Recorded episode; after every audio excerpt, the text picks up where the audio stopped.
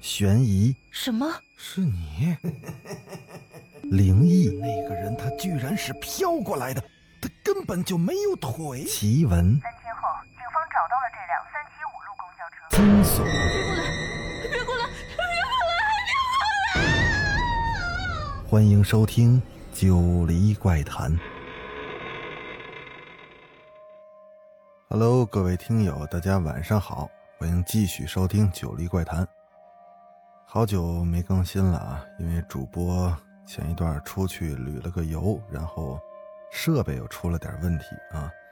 现在新的设备还没整好啊，但是呢，凑合用老设备先录几集吧，啊，省了大家等太长时间。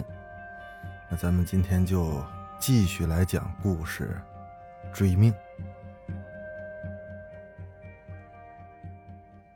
上回说到哪儿呢？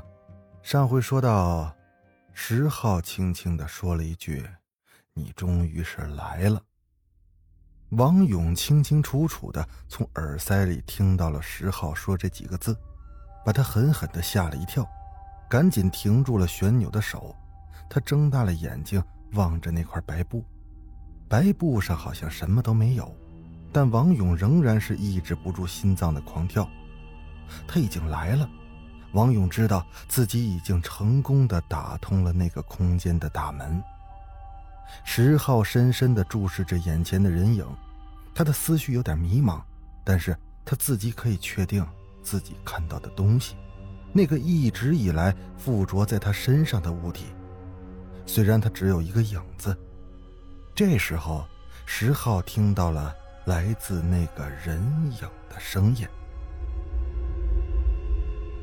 并没有来源，就像是根本就是从他自己身上发出来的一样，说的非常的缓慢低沉，但是石浩却听得非常的清楚。你为什么找我？我，我有些事儿想问你。那么，你又是谁？你利用了我的身体，你难道不知道我是谁吗？我也不太清楚，我只知道，我摔下去之后，特别的疼，全身的骨头都碎了。后来我看到了医生的脸，然后我就掉进了一个空空的黑洞里。我走了很久，身上不再疼了，然后我就又回来了。我找到了家。可我却进不去，进不去，为什么？因为我的身体是空的，我丢了东西。丢了东西？丢了什么东西？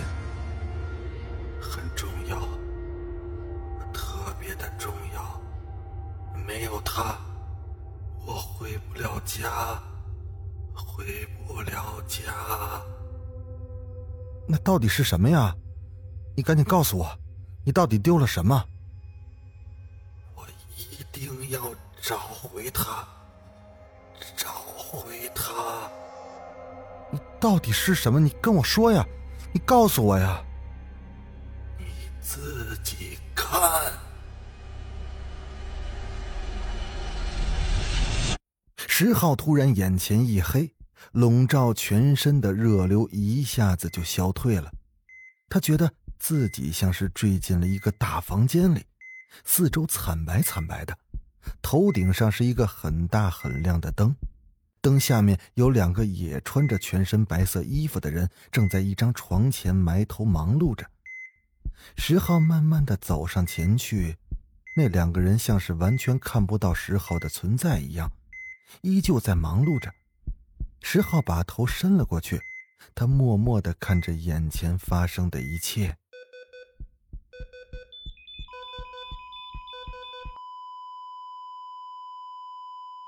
王勇调集了全身的神经，支起耳朵，然而石浩和灵魂都没有再说话，这世界就像死一般的寂静。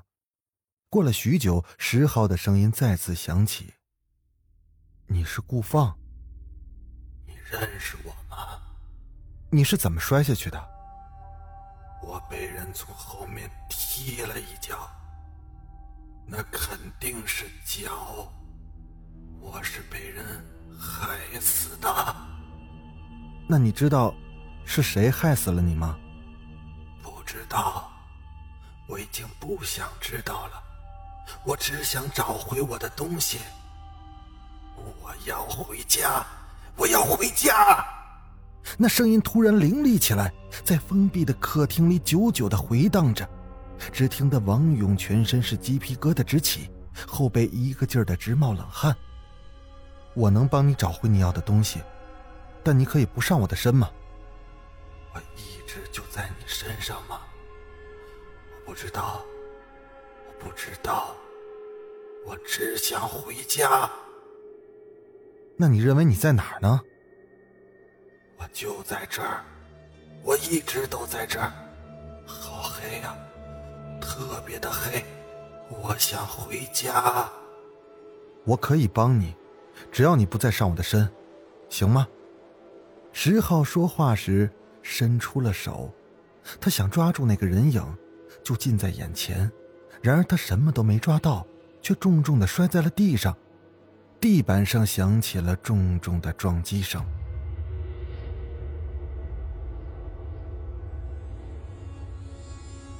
呃，你是说，你真的亲眼目睹了顾放临死前的情景吗？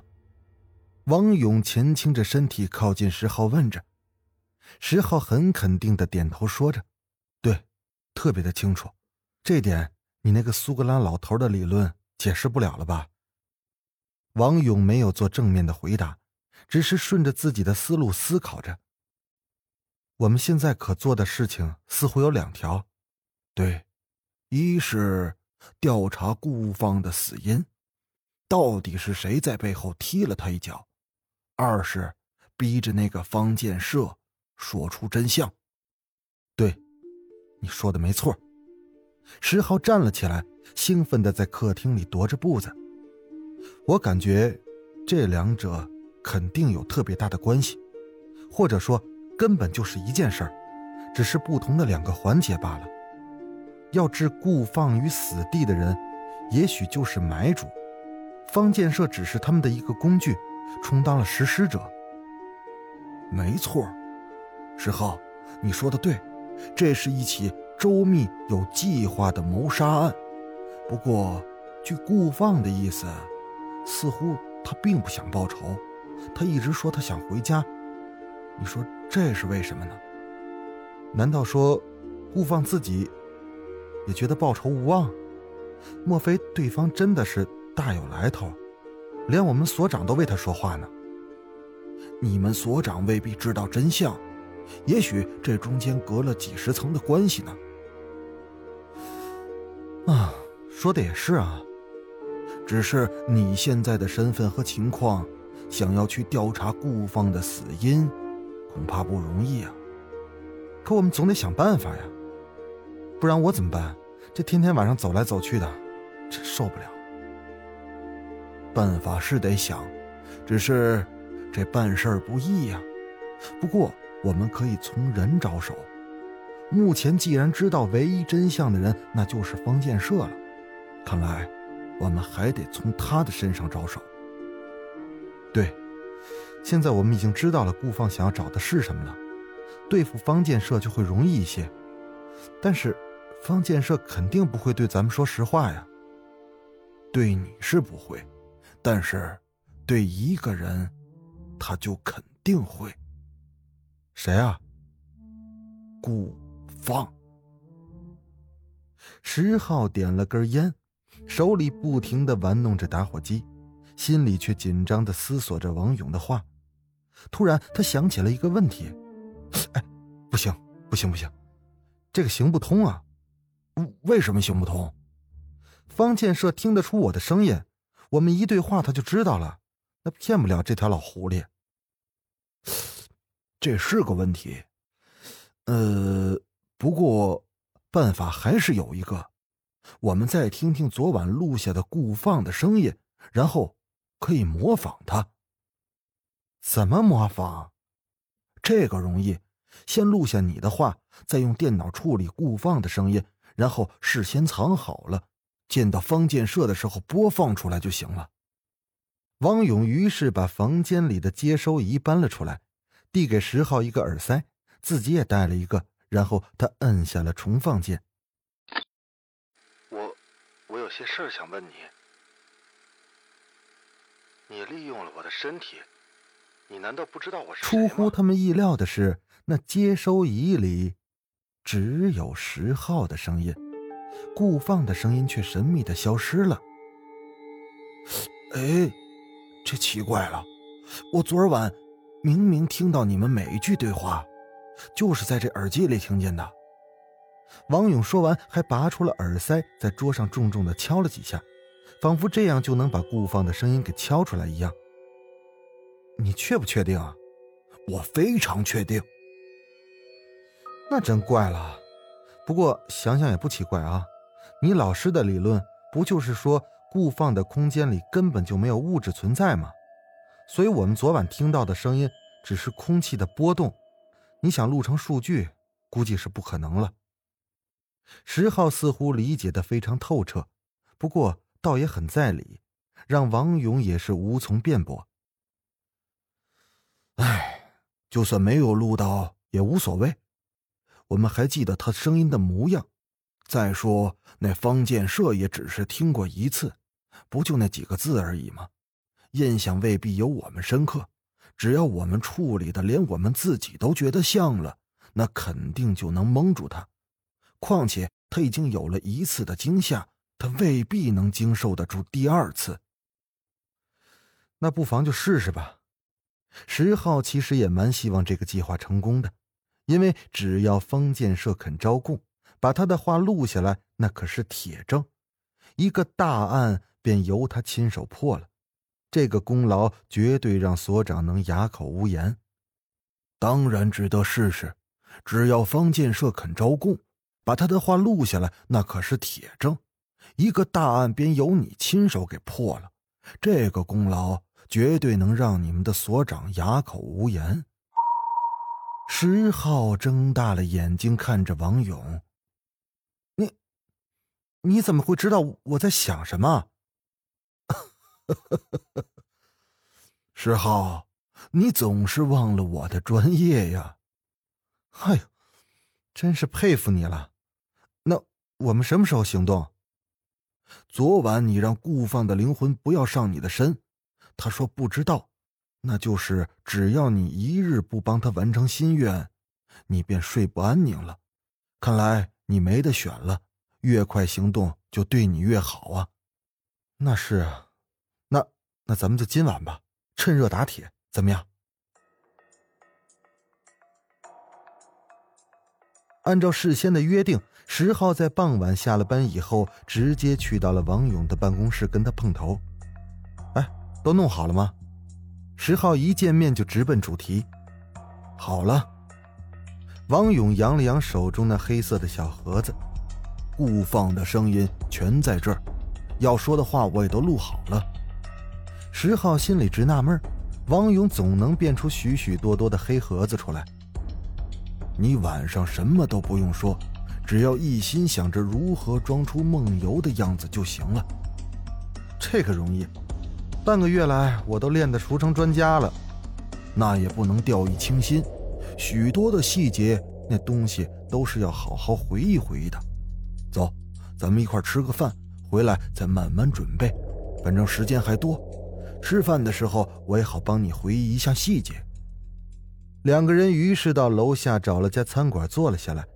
可能是由于真相即将要找出，他们的心情和食欲都不错。吃了很长的时间，王勇还主动让石浩喝了点酒。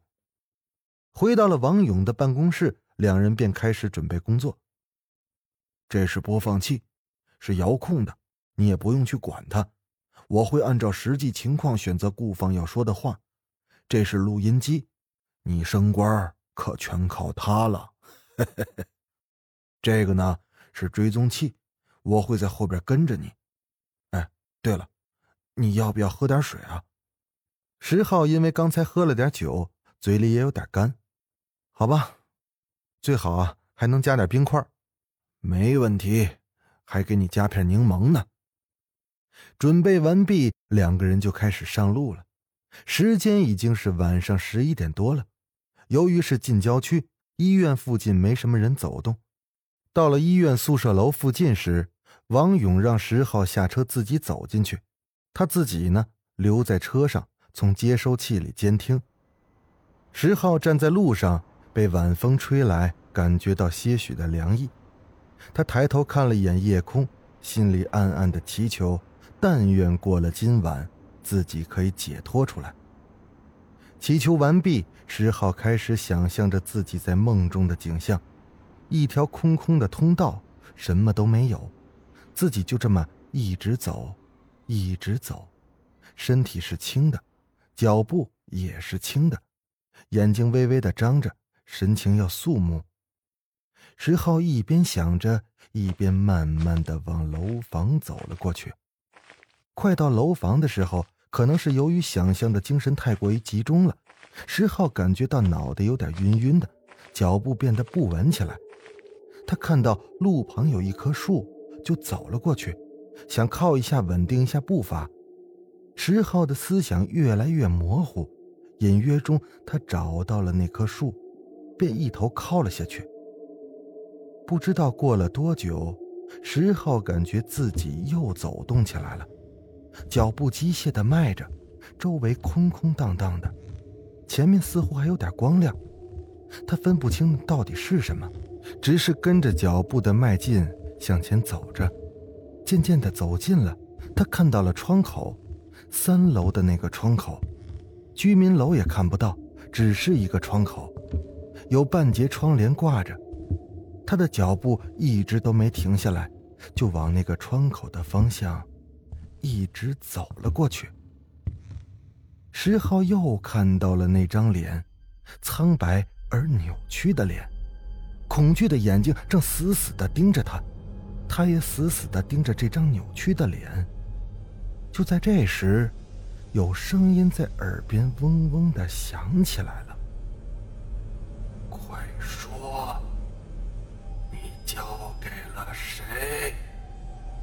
谁？呃，你你你你到底是谁？呃，你是谁？还我的，还给我！你到底是谁呀？你你你是谁？还我的肾，把我的肾还回来！那扶伞的声音突然变得如同刀锋一样的凌厉起来。呃呃呃，不在我这儿。不在我这儿，不在我这儿啊！他他不在我这儿。那张脸也发出了绝望的嚎叫。那那到底在哪儿？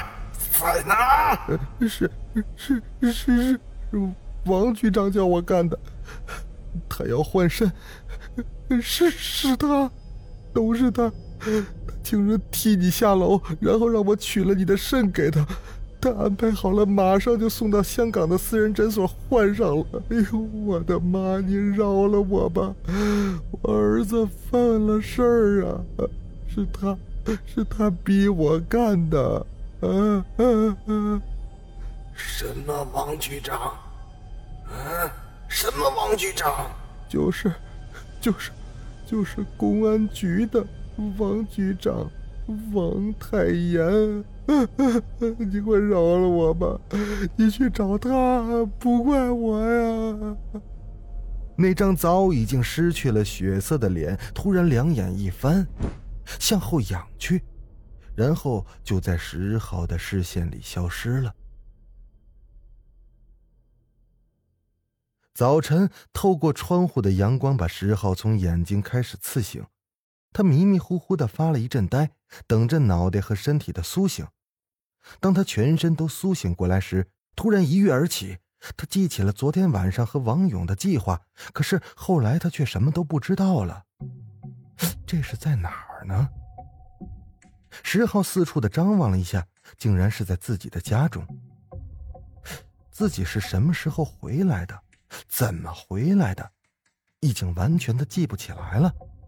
十号冲到卫生间，用冷水冲了一下头，然后一边抹着头发，一边回忆能记起的任何的事情。他下了王勇的车，然后往居民楼走去。再后来呢？自己在想象梦游的情景。想象？不对。后来自己似乎真的又进入了那条空空的通道。那不是想象，是自己真的又让顾放的灵魂上了身了。然后呢？他见到了一张脸，他们在对话。顾放的肾脏，王局长，王太炎，对，是他。那张脸告诉了他，顾放被偷的肾脏换到了王太炎的身上。石浩心里一惊，赶紧扔了手里的毛巾，出门往王勇的办公室跑去。一路上他就在想，昨晚肯定又被顾放上了身，自己按以往梦游的习惯，直接就回家了。没有去通知等在车上的王勇，那王勇一定会等急了。而且他还不知道顾放的肾脏换到了王太炎的身上，还有凶手也就是王太炎，难怪所长都要干涉他，果然是个有来头的人物。不过这回肯定不能让你跑了。石浩想到这儿，赶紧摸了摸昨天缠在腰上的那几个黑盒子，竟然还在。这下他安心了。石浩一头冲进了王勇的办公室，见到王勇正坐在办公桌上写着什么，便兴冲冲的大声的对他说：“王勇，王勇，我们找到了，是王太炎，凶手是他。”王勇平静的抬头看了他一眼，然后又埋头继续写他的东西。“你怎么了？”石浩一边解着身上的小盒子，一边对王勇平淡的反应感到疑惑。那边有一份今天的报纸，你自己看看吧。王勇头都没抬就说着。石浩疑惑的走了过去，他拿起了那份报纸，头版头条的标题让他不由得倒吸了一口凉气：公安局长神秘倒闭花园。身边惊现，被盗男尸。石浩匆匆的扫了一下内容，里面说的王太炎，昨晚死于了家中楼下的花园里，旁边是一具半个多月前失踪的男尸，两个尸体均腹部被开膛。这，这怎么回事？王勇神态轻松的站了起来，他走到了石浩身边。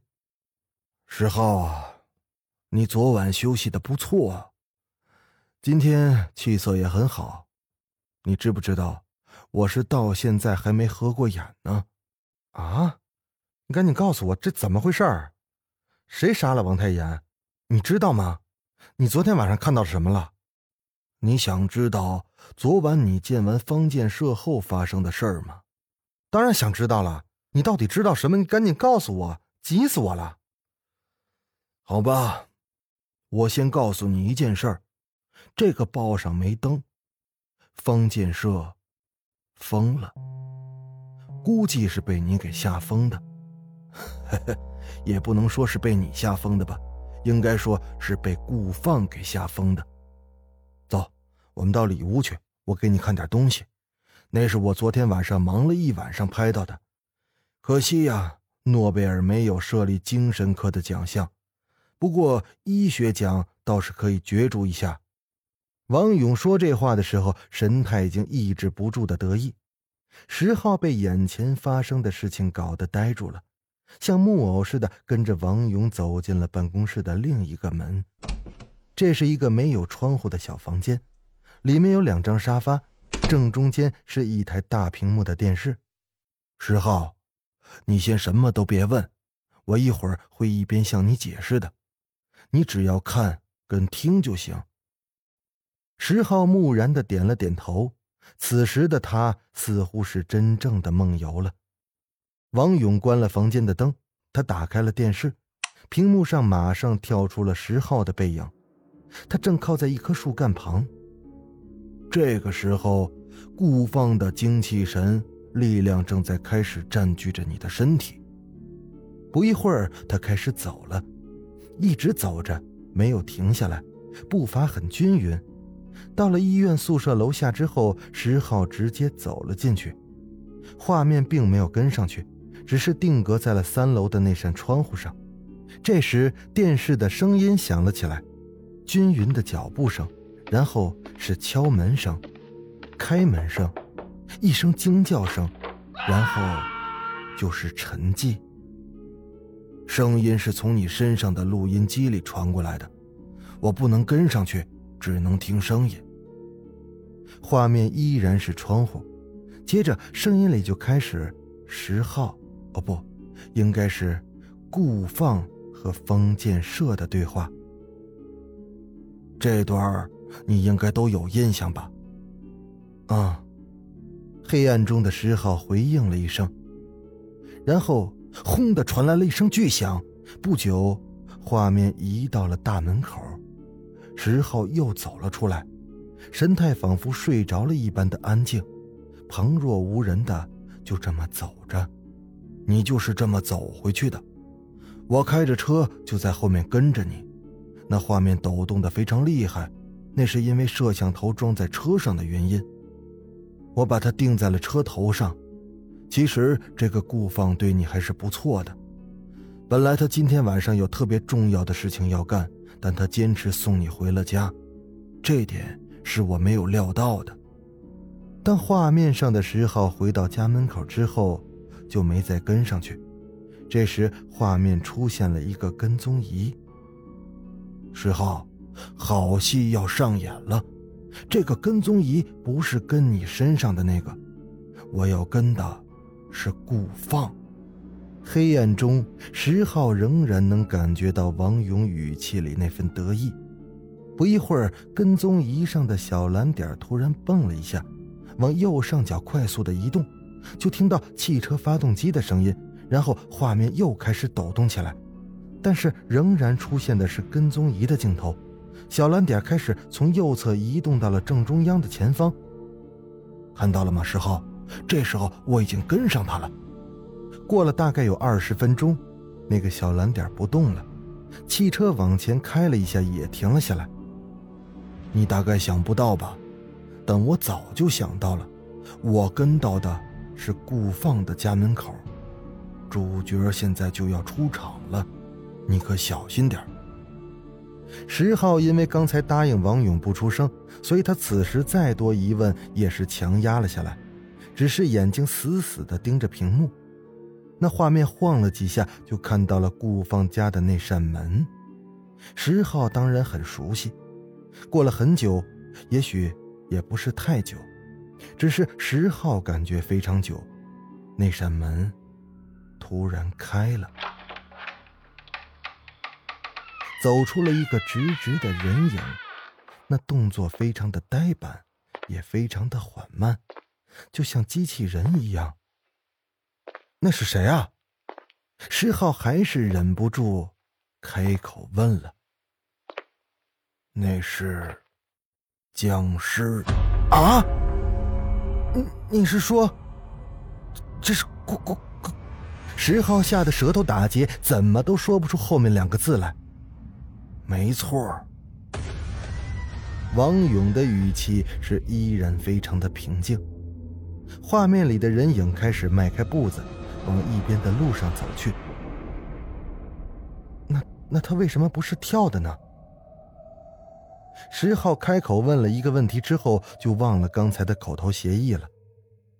哈，跳，哼，那都是电影，那都是假的，咱们这个可是纪录片儿。画面上的人影机械的迈着步子。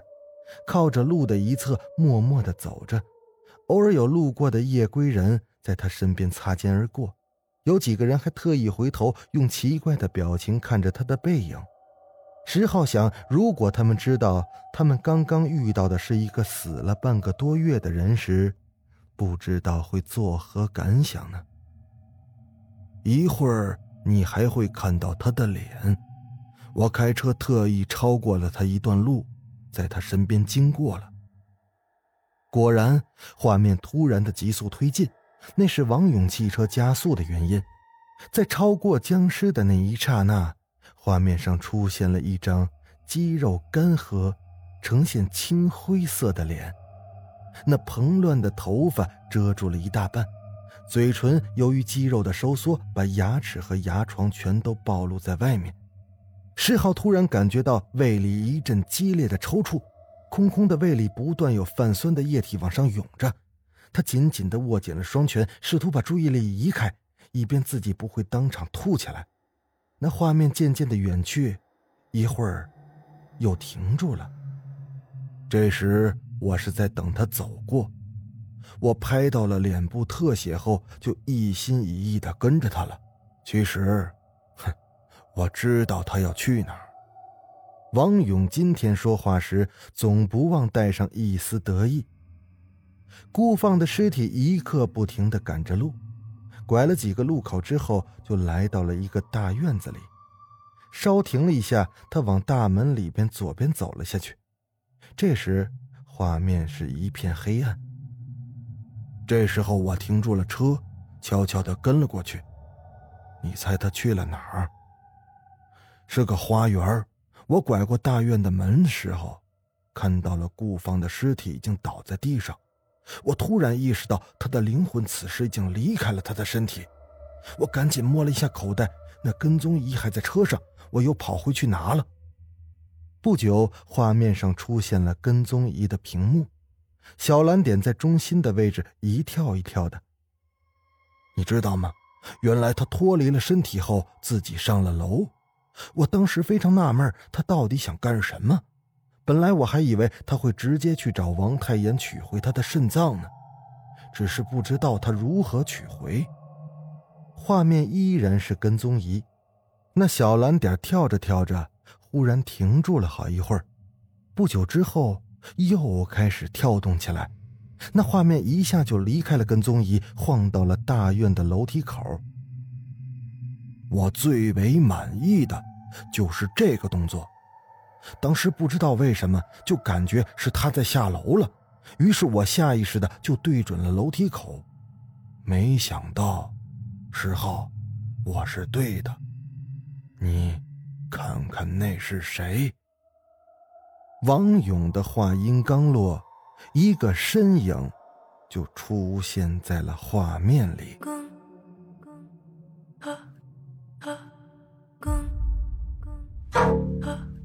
好了，今天的故事咱们先讲到这儿。到底出现的是谁呢？我相信各位听友应该能猜出来，八九不离十了。那么出现之后，他们又干了些什么呢？咱们下回啊，争取把它讲完。我是主播九黎香柳，那咱们下集《九黎怪谈》再见。